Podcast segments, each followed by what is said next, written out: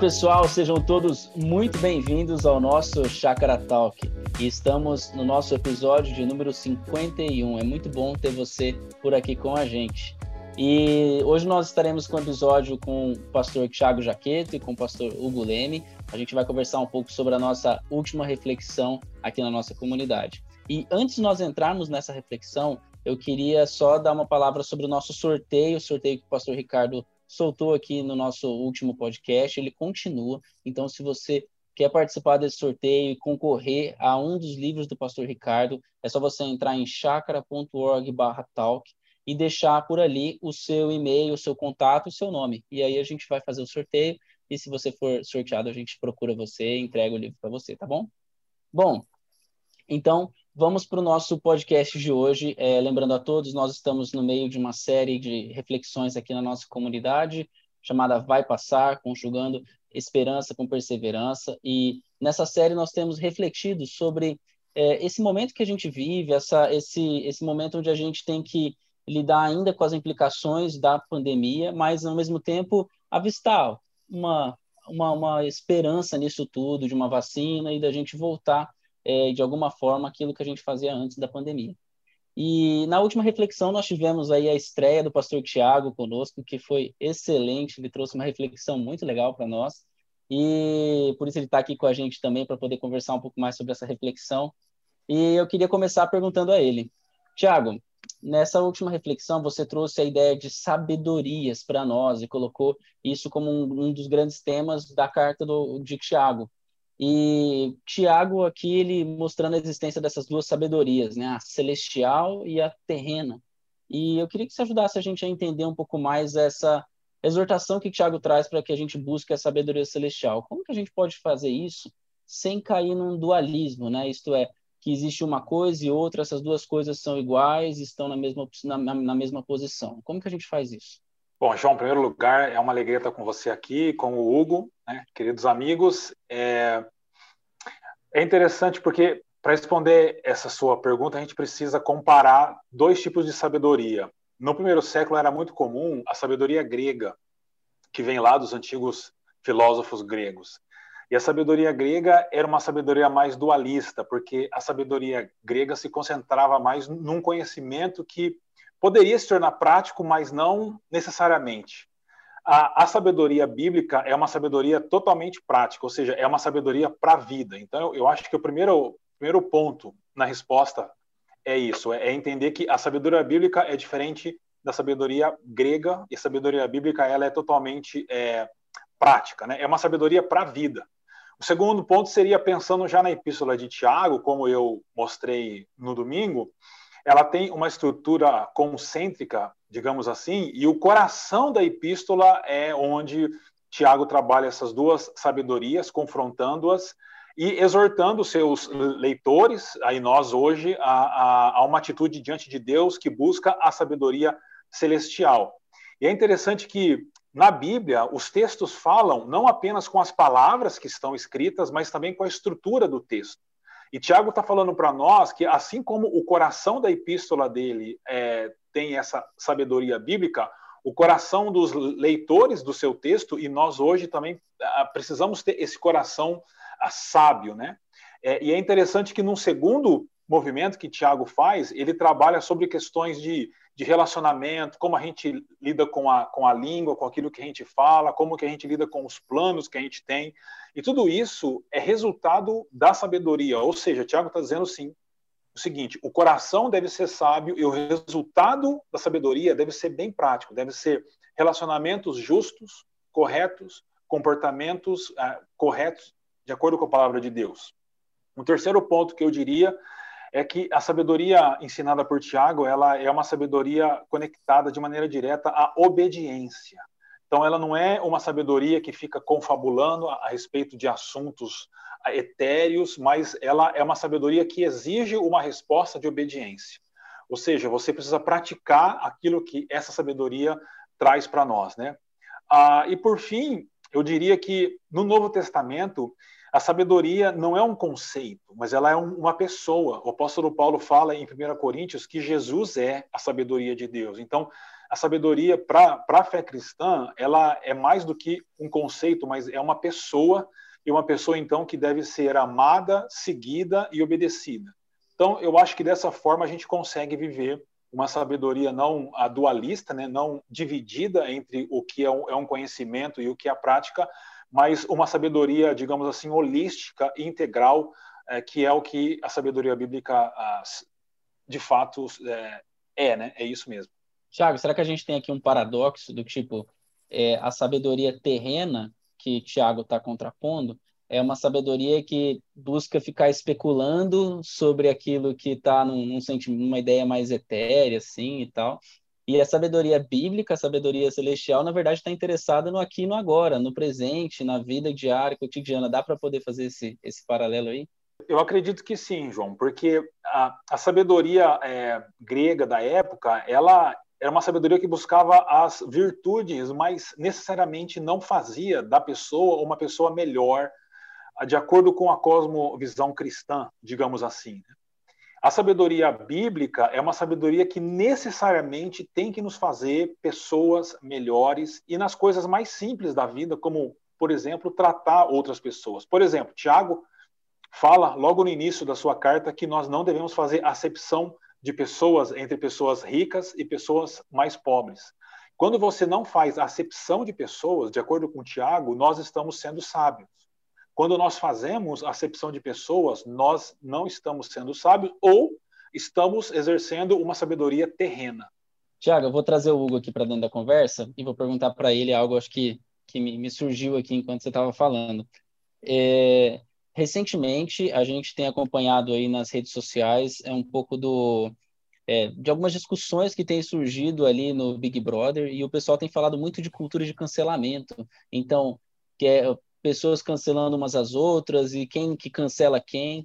E aí surgiu uma coisa que eu acho que, tá, que tem muito a ver com o que você está falando, que é sobre é, a pessoa ela defender uma determinada causa, ou seja, ela defende a causa de quem tem, está sendo oprimido ou quem está sofrendo algum tipo de injustiça, mas ela não consegue ver do seu lado a opressão é, do próximo.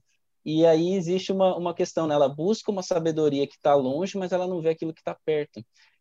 Hugo, como que a gente pode evitar de cair nisso? Porque eu, eu, penso que esse é um desafio de todos nós como, como seres humanos, né? De é, a gente muitas vezes defende e sabe o que é certo, sabe o que temos que fazer diante da sabedoria bíblica, mas na hora que isso é cobrado e exigido de nós, a gente tem um pouco de dificuldade de colocar necessariamente em prática essa sabedoria que vem do alto, que vem dos céus. Primeiramente, ah, é muito bom estar aqui de novo essa semana, viu? Obrigado pelo convite e, e vamos lá para o nosso papo. É interessante que o próprio Tiago, na carta deles, vai dizer o seguinte: olha, vocês devem ser praticantes da palavra. Não meros, meras pessoas que olham no espelho, né, como alguém que vai para uma festa, se maquiou, penteou o cabelo, e aí sai da frente do espelho e fala assim: Poxa, mas espera lá, deixa eu ver de novo se está tudo ok. Em outras palavras, a gente não deve se esquecer de algo que a gente acabou de ver. A gente deve colocar em prática. Né? A gente acabou de revisar isso, acabou de, de, de olhar.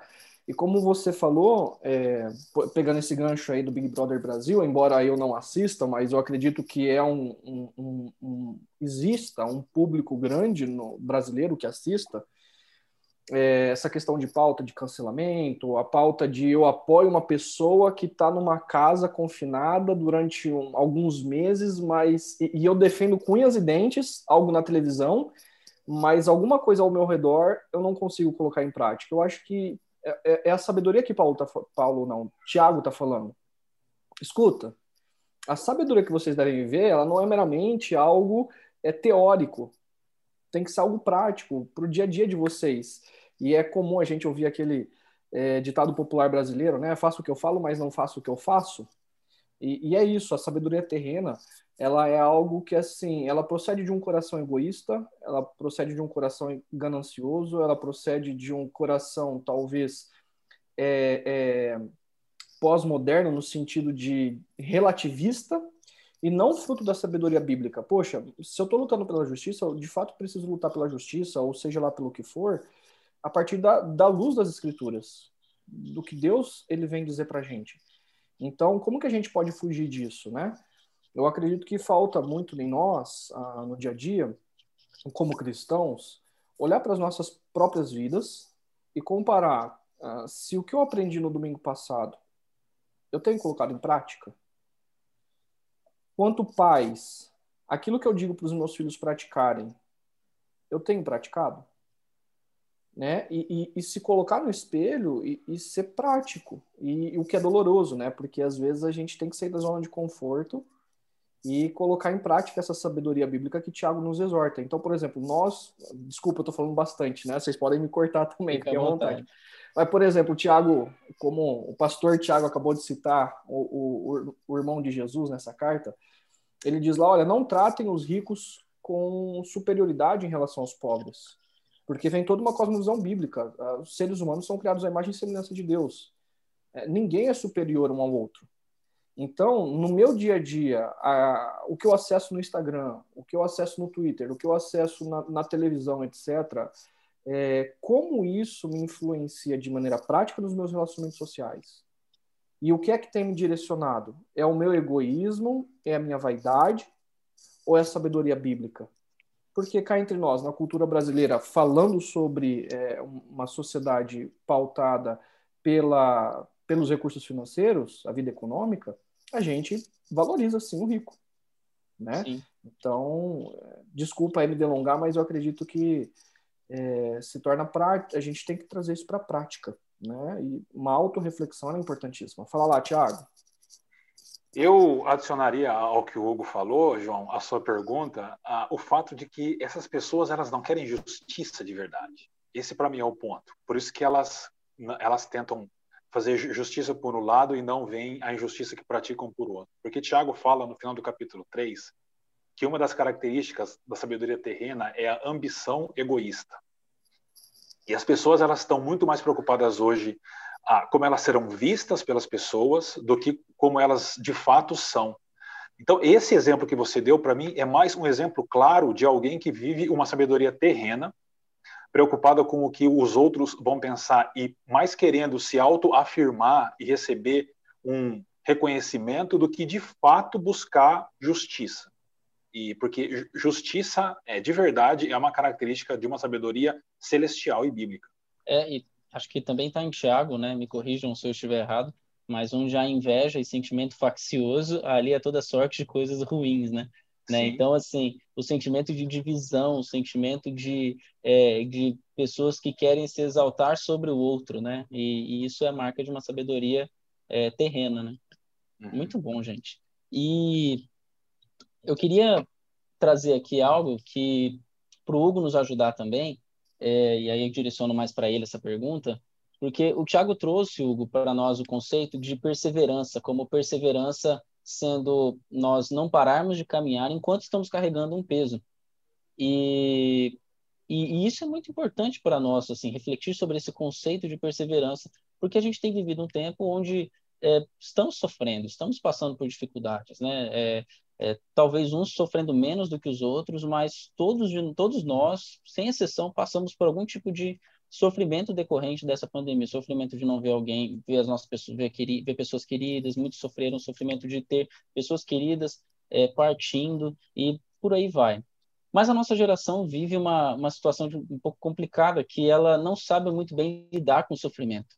Todo tempo tentando apaziguar a dor, anular o sofrimento e, e tratando o sofrimento é, sempre de uma maneira assim, quase que esquecendo-se dele, né?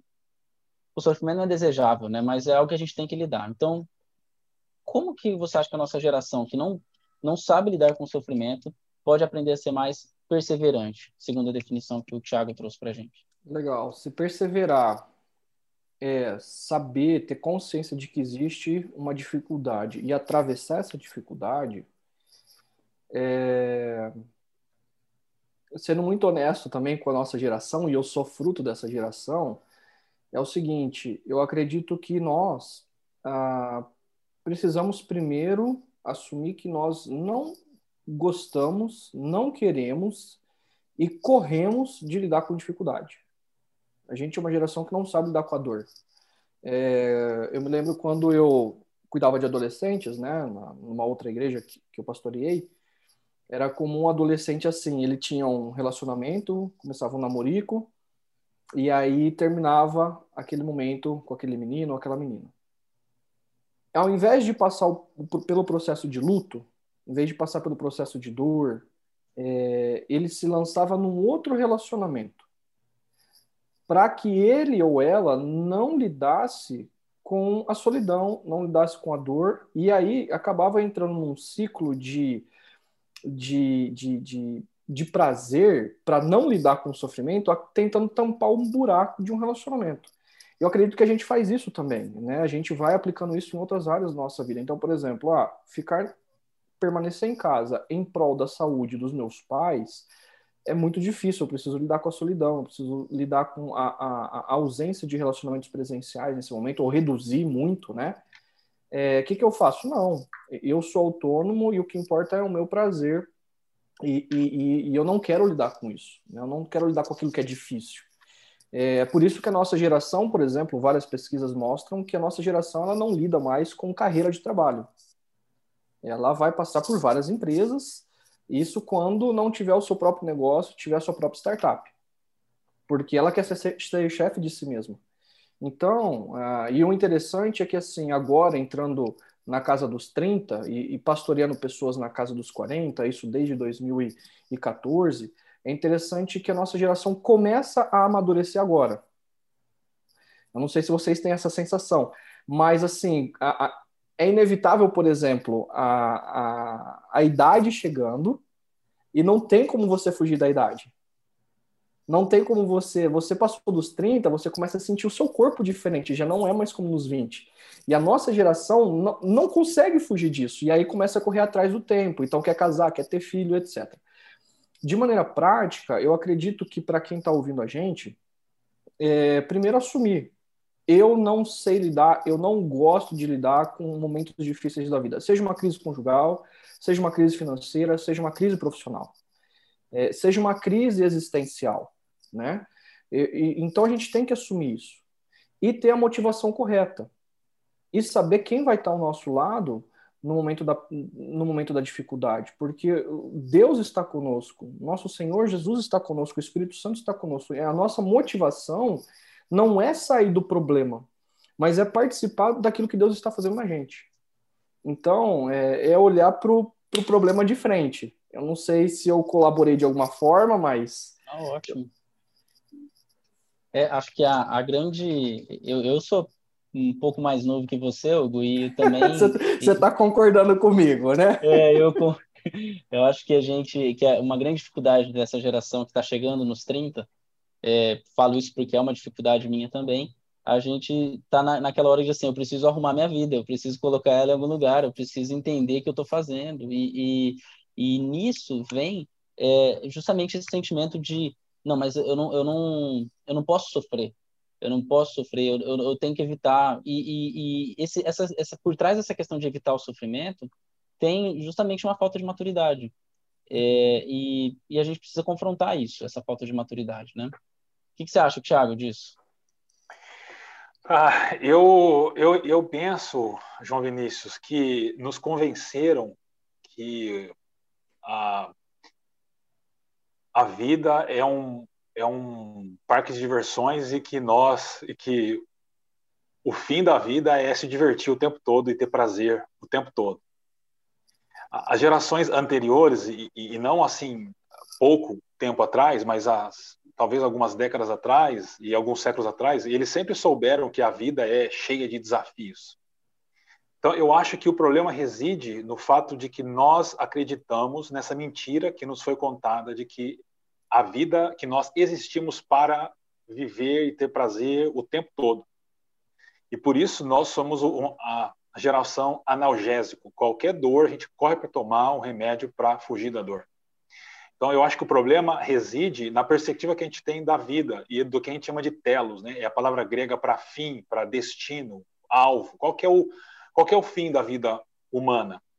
Se a gente entende que o fim da vida humana é prazer e alegria o tempo todo, nós não conseguiremos lidar com a dor. E é o que acontece hoje.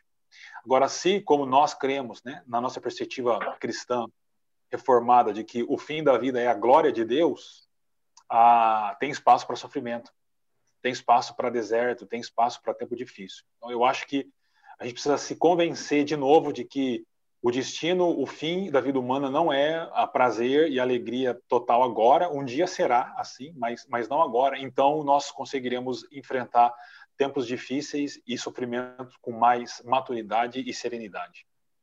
É, uma coisa que eu pensei aqui também é que hum, o, talvez a gente também pode ser levado a pensar de um, no outro extremo, que ah, que, que acaba que também é uma reação muito comum, acho que, que eu vejo na minha geração, que é de achar que beleza, nós vamos sofrer e não existe nenhuma virtude, não existe nenhum valor, é, é um nilismo mesmo, a vida não faz nenhum sentido e a gente está aqui só para sofrer.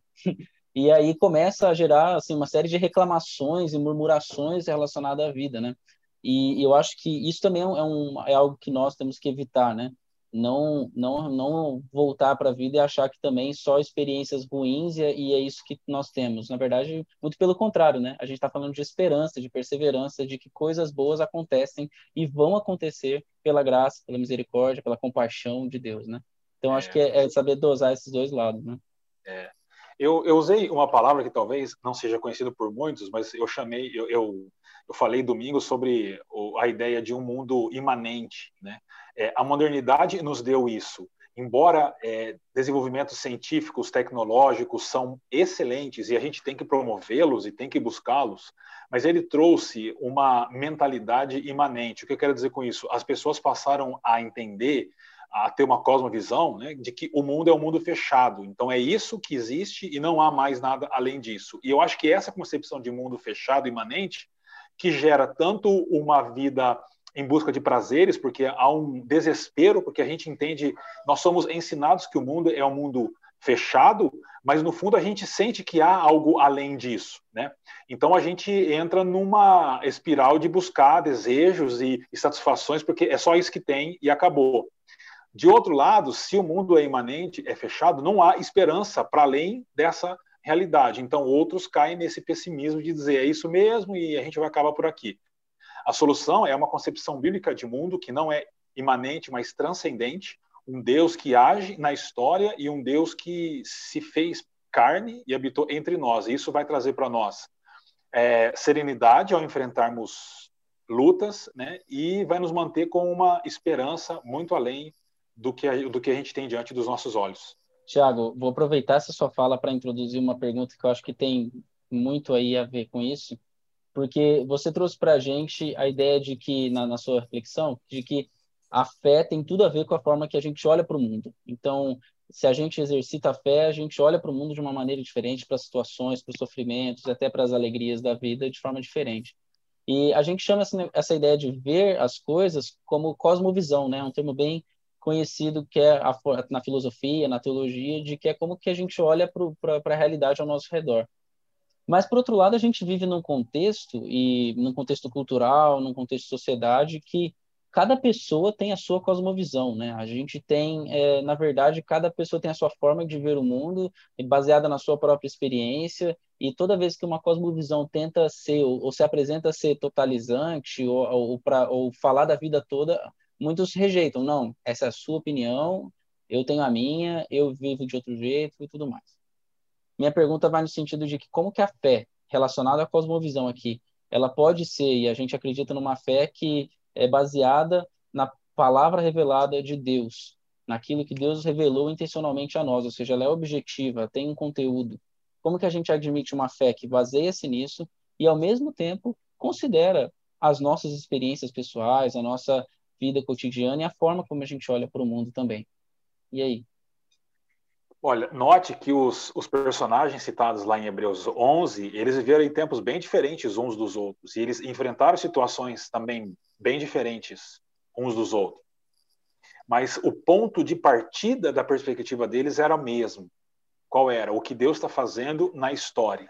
E aí é aí que eu, que eu, que eu entendo que eu, que eu respondo a sua pergunta. Realmente, cada um tem a sua cosmo, visão, porque nós vamos construindo a nossa cosmovisão de acordo com o que aquilo que a gente vai experimentando, vivendo, de acordo com a nossa família, com o que a gente passa na vida.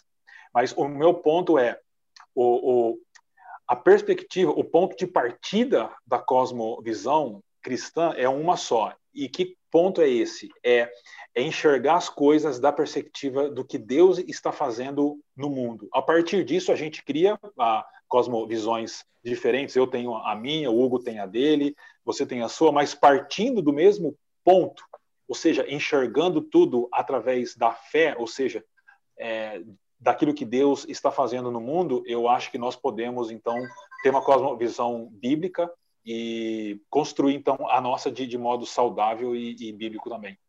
É, tem uma frase que eu, que eu lembrei aqui do Abraham Kuyper, que ele fala que a cosmovisão cristã ela é fundamentalmente cristocêntrica, e ele falava, acho ele estava pensando no que você está colocando. Nós partimos do mesmo ponto de vista da história, que é Deus agindo na história, Deus agindo no mundo, e seu maior ato é Jesus Cristo vindo para redimir toda a criação, redimir a humanidade. É, é, é essa, é esse é o ponto de partida. É daqui que a gente sai e interpreta todas as coisas, né? Então, muito legal. Tem algo aí, Hugo, para falar sobre eu, isso? Eu, eu, acho que é muito, é muito interessante isso, porque parece, às vezes parece que a questão de cosmovisão ela fica muito conceitual. Né? Você tem proposições acerca disso. E é interessante que, por exemplo, como o Tiago citou, a, ali em Hebreus, né, o que a gente chama dos heróis da fé, e que viveram em momentos diferentes da história, quando a gente pega Abraão, ele vive no momento do, do, do como nômade, né? A gente pega Davi, ele já vive na monarquia, mas e cada um tem um momento diferente, um background diferente de vida, de história, de criação, momento é, geográfico e político diferente que molda a visão de cada um. No entanto, eu acredito que as estruturas básicas da cosmovisão é o que vai nortear cada um de nós como cristãos ah, dentro da nossa particularidade. Então, por exemplo, como o Tiago já bem colocou, né? Tanto Abraão quanto Davi, por exemplo, eram homens que se perguntavam o que Deus está fazendo na história. Deus havia criado tudo muito bom, muito perfeito. A realidade do pecado como consequência da maldita escolha humana, mas Deus ainda assim escolheu um povo para alcançar todas as nações e toda a criação. E o que, que Deus está fazendo no, momento de vida deles? E eu acho que isso a gente deve perguntar não só de maneira macro, mas de maneira micro, né, na nossa vida pessoal. Então, assim, ok, Deus está agindo na história como um todo, mas e na minha vida? E aí gera expectativa. Porque não é um Deus, como é, é, é, o Tiago colocou também, né, um, um, Deus deísta, né? Deus ele criou o universo e ficou lá fora, né? E ele não interfere, ele não se envolve mais com a gente. Não. Deus ele continua se envolvendo, ele entrou na história, ele morreu por nós, ele enviou o Espírito Santo, ele está agindo. E o que isso tem a ver comigo? Então eu acredito que a fé, quanto cosmovisão, ela não dá só um propósito para a humanidade, para a história, mas ela me ajuda a perseverar, inclusive, na minha particularidade, na minha criação, né? seja quem um cristão que viva na África, na Ásia ou na América do Sul. Sensacional. E, e aqui eu estou pensando, porque um dos personagens que é, foi, foi o personagem que o Thiago trouxe toda a reflexão dele é, foi Jó. E Jó é, Jó é um, é um, é um personagem bíblico que é, até é difícil, né, nos estudos bíblicos entender quando que, onde, em que tempo histórico Jó está situado, né? Assim, existe muita discussão sobre isso, mas é, é bem provável que ele seja alguém muito antigo na história bíblica, né? E e assim, é, pensando nessa narrativa de Hebreus, onde ele coloca vários personagens da história, todos eles tiveram fé, é, eu fico pensando em Jó, né, nesse contexto também respondendo e tendo uma cosmovisão baseada no que Deus está fazendo, né? E aí eu trago, trago o Jó aqui para nós, assim como o Thiago trouxe também na, na reflexão, é, e até já dando, dando uma dica aí, nós estamos gravando o podcast na semana em que os nossos grupos pequenos estão voltando a se reunir, e os estudos dessa, dessa série agora de grupos pequenos vão lidar com o livro de Jó, então quem quiser aprender mais sobre situações específicas do livro de Jó, pode conferir os grupos pequenos, e aqui eu abro um parêntese para fazer até o nosso jabá aqui, entra lá em chakra.org barra grupo pequeno, Lá você vai poder fazer a sua inscrição se você não participa de um grupo pequeno, e aí nós vamos entrar em contato com você e te ajudar a encontrar o melhor grupo para você participar dessa discussão também. E para quem já faz parte de um grupo, é, procura seu líder, marque, entre aí no, no, grupo do WhatsApp de vocês e, e participe também desse momento. Mas, o que eu quero dizer aqui, por que eu estou trazendo o Jó? Nós aqui, a equipe pastoral da Chácara esteve envolvida produzindo é, produzindo os estudos de Jó. Então, todo, eu sei que cada um de nós aqui teve uma reflexão sobre um estudo específico e, e trouxe e, e, trouxe algumas reflexões ali nos estudos. Eu queria que, assim, de forma rápida, a gente pudesse, cada um aqui pudesse colocar o que, que chama a atenção para vocês da vida, da experiência de Jó que está relatada na Escritura. Rapidamente, o, tem um diálogo entre Deus e, e Satanás lá no início da, da carta, é da carta, do livro de Jó, desculpa. E ali eu acho que está um ponto que lança luz para o livro todo, que é quando uh, Satanás faz a pergunta para Deus: será que Jó vai te amar depois que ele perder tudo? Será que Jó não te ama só porque você dá, o abençoa, dá bens, família? E isso se relaciona com o que os judeus chamam de Shema, Deuteronômio, no comecinho de Deuteronômio que diz: Ouça Israel, Senhor teu Deus é o único Deus, ame o Senhor teu Deus de todo o teu coração. Eu acho que se relaciona com isso. E a grande pergunta é: Jó vai amar a Deus mesmo é, perdendo tudo? E o que me chama a atenção é que ao longo do livro, mesmo Jó, marcado pela dor, pelo sofrimento, cheio de incertezas e de dúvidas, ele não abandona Deus. É interessante que os amigos de Jó falam sobre Deus, acerca de Deus. Jó também fala sobre Deus, mas ele fala muitas vezes com Deus. E essa briga, essa luta de Jó com Deus, prova que Jó continuou amando ao Senhor, mesmo em meio a todas as lutas que ele passou. E o que mais me marca é isso: é Jó amando a Deus, ah, não de um jeito romântico, como a gente é, tem concepção de amor, mas do, da perspectiva bíblica de amor, de uma opção de ir até o final e amar até o final e confiar até o final. É isso que marca para mim a, o livro de Jó. Ah, eu, eu aponto duas coisas que eu acho muito interessante no livro de Jó para mim é que existe a realidade, ela não é formada meramente pelo que eu vejo. Existe a é parte da realidade, existe algo que eu não vejo. Então, por exemplo, Jó não sabe que Satanás pediu para Deus colocar em xeque, pediu autorização para tirar tudo de Jó, para colocar em xeque a fé de Jó. Então, é, a gente, como leitor, sabe. O autor está contando para nós, mas Jó não sabe. E, mas isso é parte da realidade. Então, para mim, é, isso me gera algo que é óbvio, eu não vou ficar especulando, é, e a minha intenção não é falar assim, ah, mas isso é coisa de Satanás ou não na minha vida, não. Mas a ideia, para mim, que gera esperança, é de que existe um Deus amoroso que também, inclusive, está. Ele está ele tá presente, ele está sabendo de todas as coisas. Então, isso para mim é uma coisa que chama muita atenção, que a realidade é vai muito além daquilo que eu posso ver. Né? E a segunda coisa que eu acho muito interessante, que no final da, do livro, o Jó fala, fala, fala, questionando a Deus. E Deus, ele responde Jó. Deus, sendo Deus, ele não precisava responder Jó. Ele só poderia esmagar Jó ali, se ele quisesse, e já era. Mas Deus, ele responde com muitas perguntas ele não dá a resposta para a pergunta de Jó. Ele, ele, a resposta de Deus é com perguntas para Jó. Do tipo, se coloca no seu lugar. Tem coisa que você não entende, mas eu estou cuidando de você, né? E tem uma música uh, que fala assim, é como se Deus tivesse se ajoelhado e tivesse respondido para Jó, é, mesmo sendo finito e não compreendendo todas as coisas. E Deus restaura. Então, é, eu acho isso belo, porque Deus responde às nossas angústias, talvez não da forma como a gente gostaria, mas Ele responde, né? E a, e a gente se coloca no lugar de criatura diante do Criador do universo que tem toda a sabedoria. E eu nunca vou atingir esse negócio, mas não sei, é uma coisa que me chama muita atenção. Muito legal, gente. É uma coisa que me chama a atenção é, foi ver assim a humanidade de forma é, de forma nua e crua ali, sabe, em Jó, porque é, a gente a gente já está falando já sobre isso, mas assim o que acontece é que na nossa geração, nos nossos dias, é, como o Tiago mesmo colocou, né, essa geração analgésico ah, e até nas próprias narrativas dentro da, de muitas igrejas é, é, de que você não pode sofrer, de que você você tem que é, de que na verdade você nasceu para vencer e vencer em todo tempo, então tudo que é, que é ruim ou aparentemente ruim na sua vida é, tem que ser extirpado. E Jó você é cabeça gente, e não cauda. É, você é cabeça e não cauda. E assim, tu, é, Jó lembra a gente que ou assim, que o sofrimento é real. Quando o Jó está ali raspando a pele com o caco, ele está raspando a pele com o caco. Ele está assim, ele está sofrendo da forma mais visceral possível, porque dói tudo que aconteceu, ele dói e, e ele não omite isso de nós.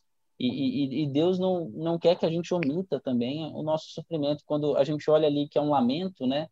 E, é, é, muito interessante pensar em termos de, de, de narrativa, né? a Bíblia traz lugar, tem lugar para a gente expressar de forma correta o nosso sofrimento, que é o lamento. É quando a gente reconhece que a dor é real e ao mesmo tempo que é real o Deus que vai nos ajudar a passar pela dor, né? E a gente não vai ficar, a gente não vai ficar à mercê dessa dor. Não é, não é reclamação, lamento não é murmuração. Lamento é a consciência de que eu estou sofrendo, mas que Deus me ajuda nesse sofrimento. Uhum. Então acho que Jó ele coloca muito bem isso para nós e lembra a nós dessa realidade, de, de que a gente vai experimentar dificuldades, mas que Deus, ao mesmo tempo, é, é presente. Então, eu, eu coloco isso muito, me chama muita atenção toda vez que eu, eu, eu, leio a história de Jó, e sendo um livro poético, um livro de sabedoria, é, tem tantos ensinamentos, né? As perguntas ali que o Hugo citou, cada uma dá uma, uma grande dissertação filosófica aí sobre quem Deus é e quem nós somos, né? Muito bom. Mas pensando em Jó, é, Tiago, você falou de Jó, você trouxe para nós ali é, algumas decisões de Jó, que como Jó se portou diante da dificuldade, deu uma, uma passagem geral em, todo, em toda a história dele. É, e você mencionou para nós sobre a era da autenticidade, até citou o filósofo Charles Taylor, que tem esse conceito, que fala sobre essa identidade moderna, que é a identidade do self, né? Então, mas você colocou algo que eu, que eu achei muito legal, que é assim, a Jó confronta essa era da autenticidade. né? Jó, Jó meio que está em oposição a isso. Então, como que Jó, mesmo sendo, como a gente falou, um livro tão antigo, com uma história tão antiga, tão remota até perto de nós, tem a nos ensinar ainda hoje? Como ele fala ainda hoje? É, quem traz essa ideia da era da autenticidade, da autenticidade é o, é o Charles Taylor, e ele, e ele fala que a marca dessa, dessa era é a, é a, geração da escolha, ou seja, a gente acha que a vida é de acordo com aquilo que a gente escolhe, então a gente tem a capacidade de escolher o tempo todo, né? É, e eu acho que Jó vem mostrar para nós, primeiro, que nós precisamos amadurecer como pessoas, ou seja, a gente não está vivendo em um parque de diversões onde a gente só escolhe ter prazer. Agora eu vou na montanha russa, uou, tenho prazer. Agora eu vou no carrinho bate-bate. A vida não é assim. A vida é diferente. Tem coisas que a gente pode escolher, mas a vida é cheia de dilemas e que a gente precisa enfrentar esses dilemas de frente. E que não há respostas fáceis, e como disse o Hugo, às vezes nem há respostas. Mas a gente precisa amadurecer, eu diria. É a primeira coisa que Jó ensina. A segunda, eu, eu, eu, eu diria que Jó nos ensina a tratarmos as pessoas de forma mais misericordiosa. Os amigos de Jó a intenção deles é boa. Quando eles chegam lá, no final do capítulo 2, eles chegam, eles sentem a dor de Jó, eles ficam em silêncio, mas depois eles começam a acusar Jó de um monte de coisa, sem saber realmente o que tinha acontecido. E Jó depois trata seus amigos de forma bondosa quando ele ora por eles, mesmo antes de Deus restaurar sua sorte. Então, a segunda coisa que eu acho que Jó ensina é que a gente precisa ser mais misericordioso com as pessoas. Isso não significa passar a mão na cabeça por causa de erros claros, mas muitas vezes a gente nem sabe o que está acontecendo direito, então a gente precisa ser mais misericordioso. E por fim, eu até falei sobre isso domingo, Jó nos ensina que nós devemos colocar a esperança na pessoa certa, não é nem no lugar certo, mas é na pessoa certa. E hoje a gente vê, por exemplo, no nosso país, as pessoas brigando por ideologias políticas, porque elas têm a sua esperança colocada nessas ideologias ou nas pessoas que representam tais ideologias. Mas isso é tão falso, isso é tão falso, assim, biblicamente falando. Então, eu acho que eu, o terceiro ensinamento seria esse: Jó nos ensina a colocar a esperança na pessoa certa. E, e acho que quando você fala pessoa certa, é, e é, nós não somos a pessoa certa, né? Sim. É, a gente, a gente normalmente, na era da autenticidade, eu acho que pensando nesse conceito aí, às vezes a gente é levado a achar que, ah, não, beleza, eu sou a pessoa certa, eu vou seguir o que eu acho. E não é, definitivamente não é isso, né? Jó não se volta para si mesmo, é, a sair da recuperação de Jó é quando ele olha para Deus e reconhece Deus agindo na história dele, né? é, é, é, importante a sua observação na era do selfie, né? É, a esperança dele está no Redentor. Meu Redentor vive e se levantará sobre a terra. Verdade. E uma frase, Thiago, que você trouxe, é, que também me marcou muito, assim, eu creio que marcou também quem, quem já assistiu. Outro parênteses, se você não assistiu, não sei, pare, dá pausa aqui e vai para lá, ou espera acabar e vai para lá, porque está sensacional. Mas, é, mas uma frase que você trouxe é assim: os capítulos podem não terminar bem, mas a história termina bem. Ou seja, é, o sofrimento é parte dessa história, mas ele não é o final da história, né? E, e, eu penso que a gente precisa muito resgatar essa ideia da esperança, a ideia de que Deus está agindo e de que Deus e que, que o fim da história a gente conhece. Ele irá renovar todas as coisas, ele irá enxugar toda lágrima. E, e aí eu quero perguntar assim para o Hugo, para como que a gente pode, Hugo? O que, que você acha que a gente pode fazer assim para é, não ficar focando tanto nos capítulos, sabe? e olhar e, e, resgatar no nosso olhar a perspectiva do final da história. Uhum. Ah, sendo muito honesto, João, é, de novo, né? É, algo particular meu. O que eu tenho feito? Primeiro, que a gente tá, tem falado sobre cosmovisão. Cosmovisão é a maneira como a gente enxerga o mundo. Se eu digo que eu sou cristão, eu estou dizendo que eu enxergo o mundo a partir da Bíblia. E a Bíblia, antes de ser um livro de teologia, ela não é um livro de teologia, ela não é um livro para fazer devocional, ela não é um livro para fazer sermão. Em última instância, ela é a verdadeira história da humanidade. Ela é a minha história. É óbvio que a gente usa da Bíblia para fazer devocional, para pregar, para fazer teologia, mas ela clama ser, em primeiro de todas as coisas, é, a verdadeira história da humanidade. E uma das coisas que eu tenho feito, João, é o seguinte: essa é a minha história.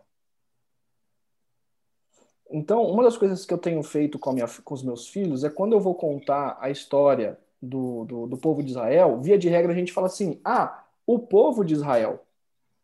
Eu tenho dito para eles assim: o nosso povo. É o meu povo, é a minha história.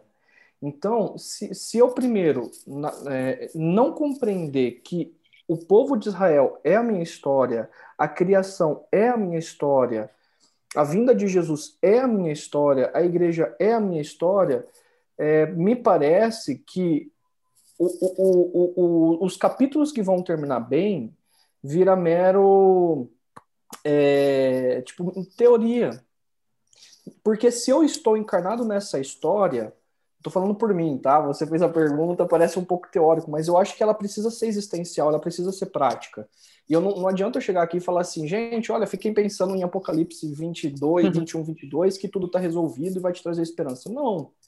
Porque é, se é a minha história, eu acredito que o sofrimento, uma hora vai passar. Se não no momento presente, no, no momento em que eu tiver na eternidade. Mas é a minha história. E se eu não acreditar nisso, é, não, eu não vou ter esperança, vai virar autoajuda.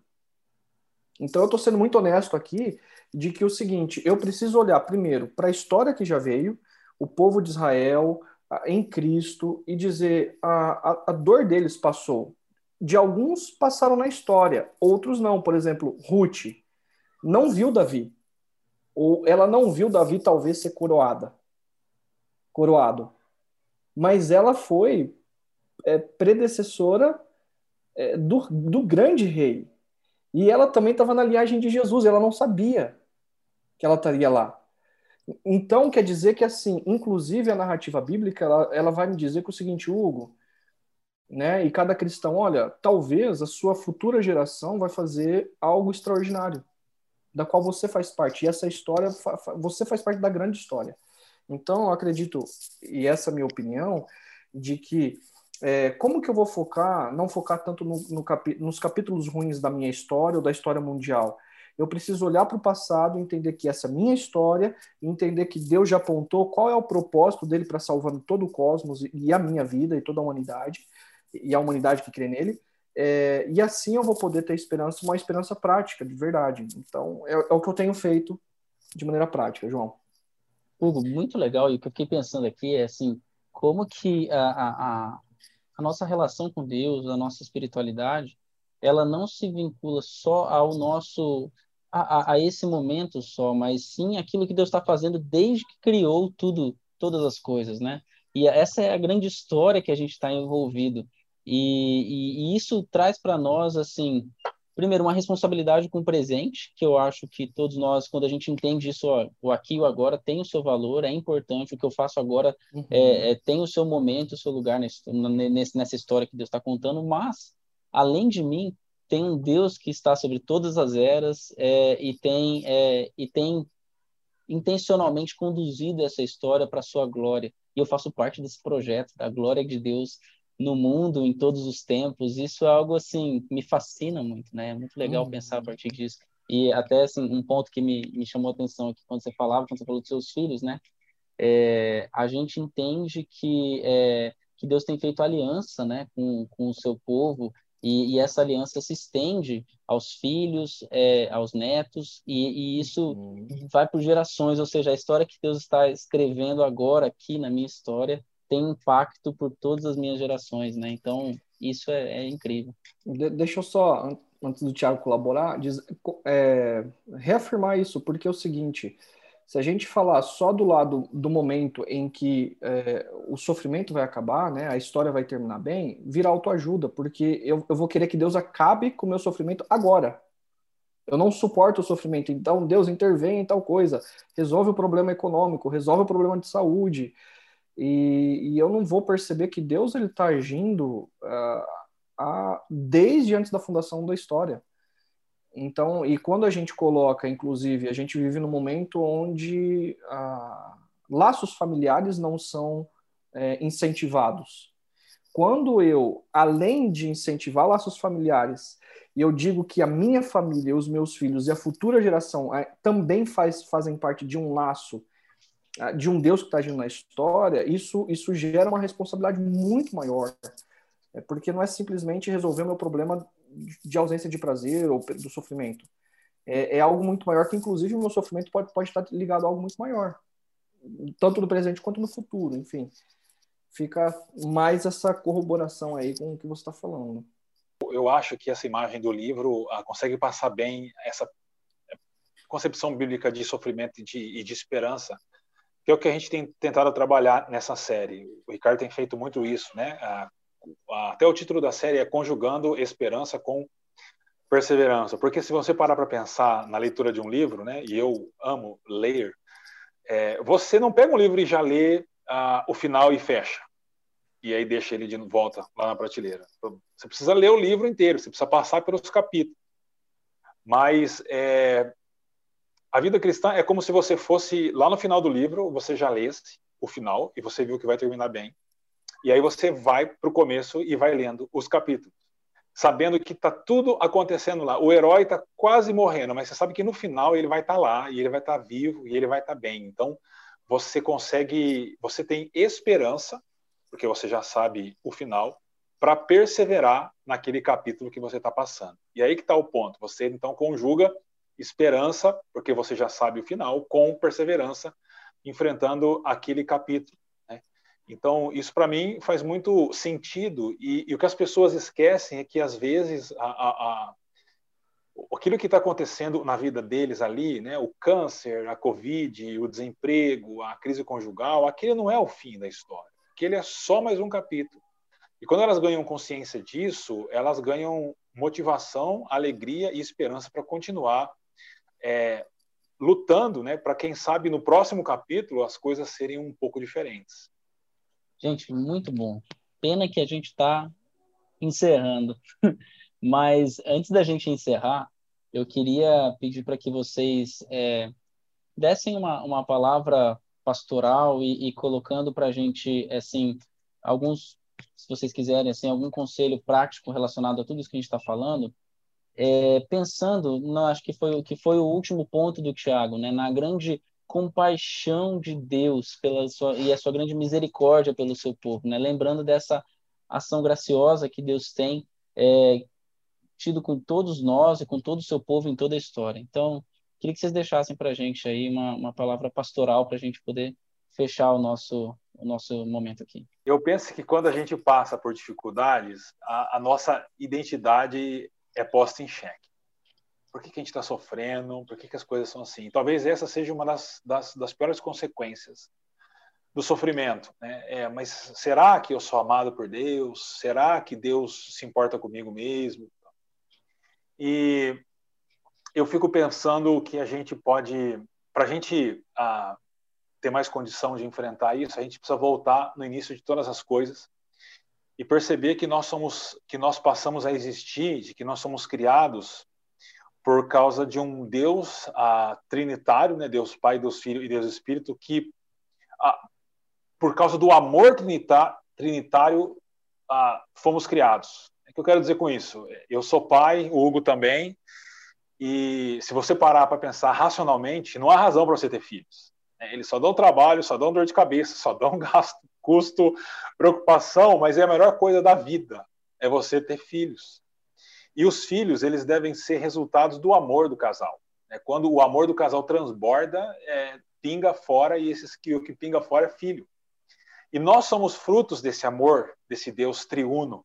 Isso significa que quando a gente passa por sofrimento, a gente tem que olhar para esse passado distante e lembrar que nós somos resultados desse amor trinitário e olhar para o futuro também. A gente não sabe quando vai chegar, mas que vai chegar, que é um futuro que diz que todas as coisas vão passar e, tudo vai ficar bem. E trazer esse passado e esse futuro para o presente, para a gente conseguir conjugar esperança com perseverança. E na minha fala, talvez, uh, o Tiago coloca a gente dentro da grande história, mas de, de maneira mais pessoal, eu, a minha palavra para você que está acompanhando a gente, várias pessoas da nossa comunidade que nós acompanhamos, que nós ligamos, uh, eu tive a oportunidade de, de perceber que o personagem principal da sua história é Deus. Então, olha para trás. É, eu conversei com várias pessoas, vários profissionais, é, donos de empresa. A pessoa, no início da pandemia, falava assim: Hugo, eu não sei como eu vou virar a semana, mas estava lá. E tem conseguido até agora. Teve gente que perdeu o emprego, né? passou por depressão, síndrome de pânico, e, e Deus estava lá. Como que Deus estava lá?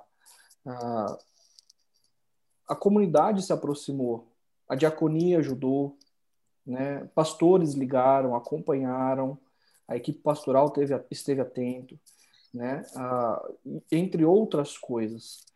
Às vezes eu, eu, eu, tive testemunho de gente falando assim, eu, orando, Deus, eu preciso de um sinal. E aí, de repente, um pastor ligava. Então, por que, que eu estou querendo dizer isso? Que ah, nós precisamos ter a compreensão dessa grande história. Deus te ama. E Ele está sustentando a sua vida. E tem a ver com as coisas práticas do seu dia a dia tem a ver com o sustento da sua empresa, tem a ver com o sustento da sua vida pessoal, da sua família, da restauração do seu lar, através, inclusive, da comunidade, dos grupos pequenos. Então, eu quero dizer para você: olhe para as coisas simples e veja como Deus tem te sustentado. Talvez não como você gostaria, mas Deus tem te sustentado.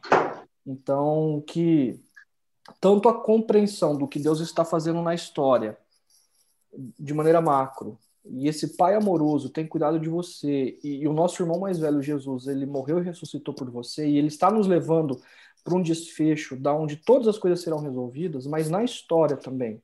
No seu dia a dia, Deus tem cuidado de você de maneira prática. E isso deve te trazer a memória, o que deve te trazer, trazer a memória, o que deve te dar esperança, para você conjugar perseverança com esperança. Então, que Deus te abençoe. Minha palavra final aí, João e, e, que você possa, de verdade, é o desejo do meu coração, acredito que do Tiago, do João também, é, que você consiga a, conjugar perseverança, esperança e perseverança nesse momento que você está vivendo.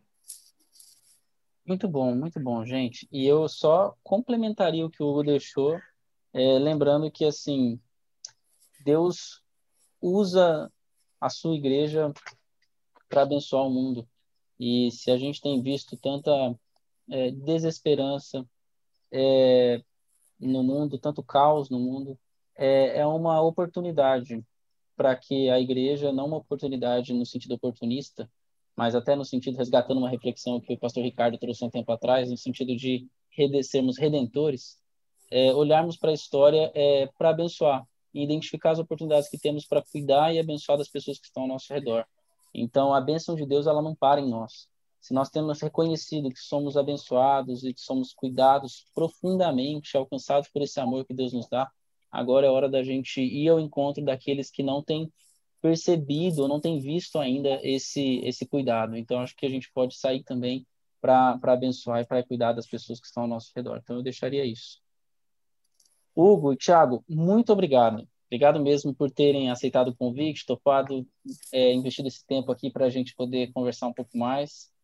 Valeu mesmo. Se quiserem deixar uma última palavra aí, fiquem à vontade. Só de tchau. E aí eu encerro por aqui. Foi uma alegria. Muito obrigado pela oportunidade. Valeu, gente. Deus abençoe vocês. Bom estar aqui de novo, João. Valeu, gente. Bom, pessoal, estamos chegando ao fim de mais um episódio do nosso podcast. E a você que nos acompanhou por aí, muito obrigado também. E lembre-se que a nossa comunidade continua em missão e para acompanhar tudo que a gente tem feito, é só você entrar em chacara.org, a gente tem diversos recursos por lá, os materiais do nosso grupo pequeno já estão disponíveis por lá, você já pode baixar. Você também tem ali, se você tem criança adolescente, tem materiais preparados especialmente para eles, você pode usar aí com eles também. Então, entre lá e você vai ter acesso a tudo que a gente tem feito. E aos domingos, sempre lembrando, temos a transmissão dos nossos encontros de reflexão e adoração ao vivo, às 10 horas da manhã, Fique conectado, entre no nosso site nesse horário, no domingo também, que você vai poder acompanhar um pouco dessa nossa reflexão. Que Deus abençoe muito a sua vida e até o nosso próximo podcast. Um grande abraço.